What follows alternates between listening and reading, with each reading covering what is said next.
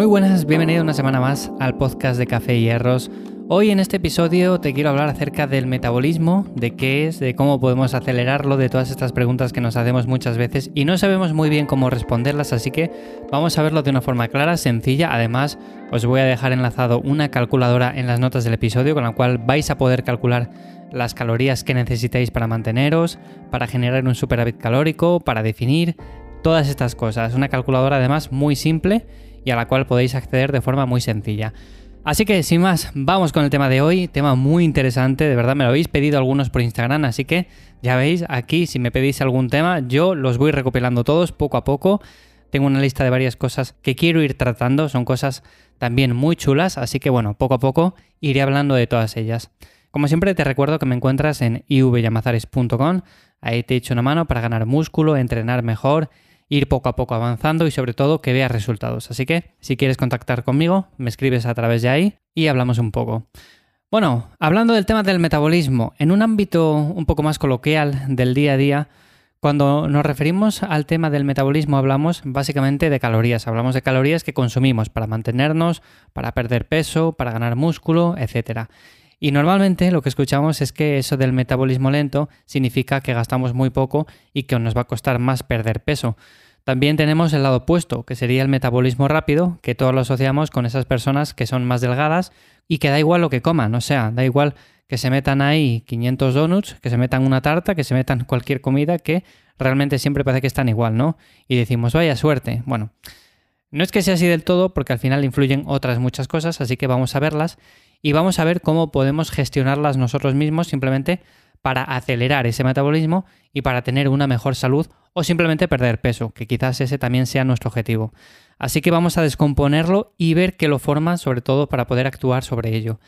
Lo primero de todo sería la tasa metabólica basal, que seguramente ya te suene y no es más que la energía que nuestro organismo consume por el simple hecho de vivir, es decir, para mantener sus funciones vitales básicas, incluso aunque estemos durmiendo. O sea, esto es algo que a muchas personas que no están metidas en este mundo pues le choca. A ver, si estoy todo el día tumbado en casa, realmente no necesito ni siquiera comer, porque no estoy haciendo nada. O sea que ese día puedo simplemente alimentarme a base de agua o ni siquiera. Bueno, no es del todo así, porque simplemente para mantenernos vivos, por así decirlo, necesitamos también energía y consumimos energía. Entonces, aunque estemos en la cama 24 horas al día, necesitamos esa energía. Y vale que no es mucho porque al final es una tasa metabólica basal, o sea, es la energía mínima que nuestro cuerpo consume estando en reposo, pero se necesita. Y esto además supone el 70% del gasto de una persona. Así que aquí podemos ver que una de las claves a la hora de perder peso es que hay personas que tienen una tasa metabólica basal un pelín más alta y otros la tienen un poco más baja. Aquí, en ese sentido, deberíamos de ver en qué punto nos encontramos nosotros. Si tenemos una tasa metabólica basal un poco baja, vamos a tener que ayudarla o darla un empujón para acelerar esa pérdida de grasa en el caso de que ese sea nuestro objetivo. Como dije al principio, os voy a dejar enlazada en las notas del episodio una calculadora que tengo en la web que sirve para calcular las calorías que necesitáis en mantenimiento, además de las que necesitáis para ganar músculo, perder grasa y demás. Es una calculadora muy sencilla y con la cual además podéis haceros una idea. Luego hay que ir ajustando porque no es 100% perfecta, nada es perfecto en esa vida.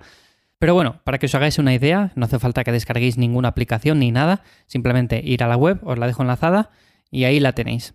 Tenéis también otras, pero bueno, son para otro tipo de cosas. Total, como digo, lo de la tasa metabólica basal. Cuando la gente habla de metabolismo rápido o lento, básicamente a lo que se refieren es a este metabolismo y el cual básicamente viene determinado en gran medida por la masa libre de grasa. ¿A qué me refiero con esto? Pues a la masa muscular que tenemos, al agua y a los órganos. Por lo tanto, ya estamos viendo aquí algo claro y es que si entrenamos fuerzas y tenemos más masa muscular, nuestra tasa metabólica basal pues va a ser más alta. Así que es importante esto. Si los componemos, si vamos al siguiente punto, veríamos el efecto térmico de los alimentos, que esto viene a ser el gasto que necesitamos para digerir, absorber, metabolizar y asimilar los nutrientes de todo aquello que comemos. O sea, lo comemos y necesitamos energía para poder absorberlo, para poder digerirlo. En definitiva, que si algo tiene, por ejemplo, 10 calorías, no son 10 calorías que absorbemos íntegramente, sino que se están consumiendo también parte de calorías por ese proceso de digestión. De todas maneras, si optamos por una dieta saludable, una dieta nutritiva, Seguramente esto lo tengamos cubierto, así que no deberíamos de preocuparnos en exceso. Luego el siguiente punto sería el NEAT.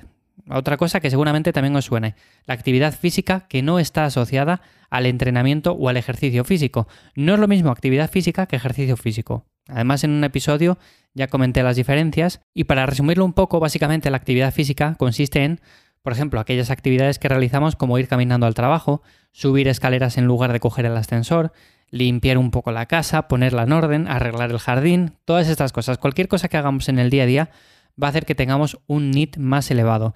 Y esto es un buen complemento a la hora de perder peso. No solamente consiste en generar un déficit calórico, no solamente consiste en entrenar fuerza, y ya está, por supuesto que no. Estas dos cosas son importantes, pero si añadimos un NIT bastante alto, y para ello podemos hacer un montón de cosas como estas que comento, pues va a ser mucho más sencillo. Por último que tenemos, tenemos el entrenamiento y aunque esto ya lo que hace es añadir un gasto extra con el cual vamos a saber las calorías que necesitamos para mantenernos, para ganar músculo o perder grasa, no deja de ser algo que me parece importante. Por supuesto, siempre aconsejo desde aquí el hecho de entrenar fuerza. Tenemos otras muchas actividades como son el running, eh, la bicicleta, cualquier deporte está bien, o sea, haz el deporte que más te guste, pero el hecho de entrenar fuerza es algo fundamental y me da igual la modalidad que sea. Puede ser CrossFit, puede ser calistenia, puede ser eh, ejercicios con el peso corporal. Podemos hacer un montón de cosas. Vale que el entrenamiento de fuerza pura está muy encasillado en el tema de levantar barras, discos, hierros, mancuernas y demás. Y yo de hecho es lo que me gusta y es lo que entreno. Pero bueno, entiendo que hay muchas alternativas y no tenemos siempre que hacer lo mismo. Podemos optar por unas opciones u otras. Así que, de esta manera, si queremos manipular nuestro metabolismo y hacer que se acelere, lo que debemos de hacer básicamente es practicar deporte y ser activos en general en nuestro día a día. Algunas estrategias que podemos utilizar para elevar este metabolismo, bueno, pues ya he ido comentando algunas, pero por ejemplo, para resumirlo, ganar músculo. O sea, el músculo requiere más calorías y además va a mejorar el control de la glucosa. Por lo tanto, si ganamos masa muscular, vamos a tener un mejor físico, vamos a perder grasa vamos a asimilar mucho mejor los nutrientes que consumamos y por lo tanto vamos a ser mucho más eficientes. Luego lo siguiente sería entrenar con más intensidad. O sea, vale que podemos ir a entrenar fuerza y podemos ir 7 días a la semana, pero si no lo hacemos con la suficiente intensidad, estamos yendo básicamente a pasearnos, porque esta eleva el llamado efecto EPOC, que a grandes rasgos aumenta el metabolismo durante varias horas. Así que es importante hacer ejercicio físico, pero que parte de ese ejercicio físico o parte de ese entrenamiento sea con intensidad y podemos hacer hit, podemos hacer muchísimas cosas aquí. Luego tenemos el hecho también de ir caminando al trabajo, subir escaleras, utilizar menos el ascensor, hacer limpieza, todas estas cosas que acabo de comentar. También consumir la suficiente proteína, ya sabéis, más o menos unos 2 gramos por kilo de peso, estaría bien. Arriba o abajo, tampoco hace falta ser milimétricos, pero bueno, más o menos por ahí andaría.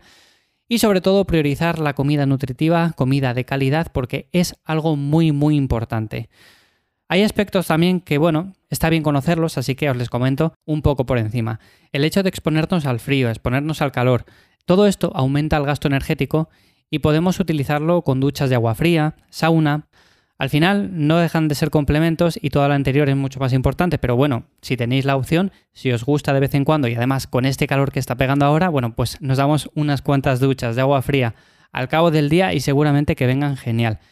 Y además tenemos, por ejemplo, con el tema de la comida, podemos añadirle ciertos complementos o especias como la cayena, el pimentón, sobre todo que sea picante y demás, y todo esto al final va a hacer que eleven ligeramente el metabolismo. También, por supuesto, bebidas como el café, té verde, todo esto. Bueno, en fin, creo que ha quedado un resumen bastante claro de lo que es el metabolismo, de cómo podemos acelerarlo y sobre todo de cómo podemos gestionarlo a nuestro favor. No vale la excusa de tengo un metabolismo lento y no pierdo peso y por eso estoy así. No vale esa excusa. O sea, cada uno tenemos un metabolismo, cada uno somos de una manera, eso está claro, pero bueno, tenemos herramientas como estas que podemos aplicar en el día a día y las cuales nos van a ayudar a conseguir nuestros objetivos. Por supuesto, hay personas que tienen un metabolismo quizás, entre comillas, un poco más acelerado y les será más sencillo, pero seguramente esa persona que lo tenga, pues dirá, es que yo quiero ganar músculo y claro, con este metabolismo tengo que consumir una cantidad de calorías a las que no soy capaz de llegar. Qué suerte los que lo tienen un poco más lento. Bueno, al final parece que siempre queremos lo que no tenemos. Así que nada, no queda más remedio que adaptarse, conocer sobre todo la teoría y al final aplicarlo con práctica. Nos escuchamos de nuevo en 7 días aquí en Café Hierros y espero que pases una buena semana. Chao.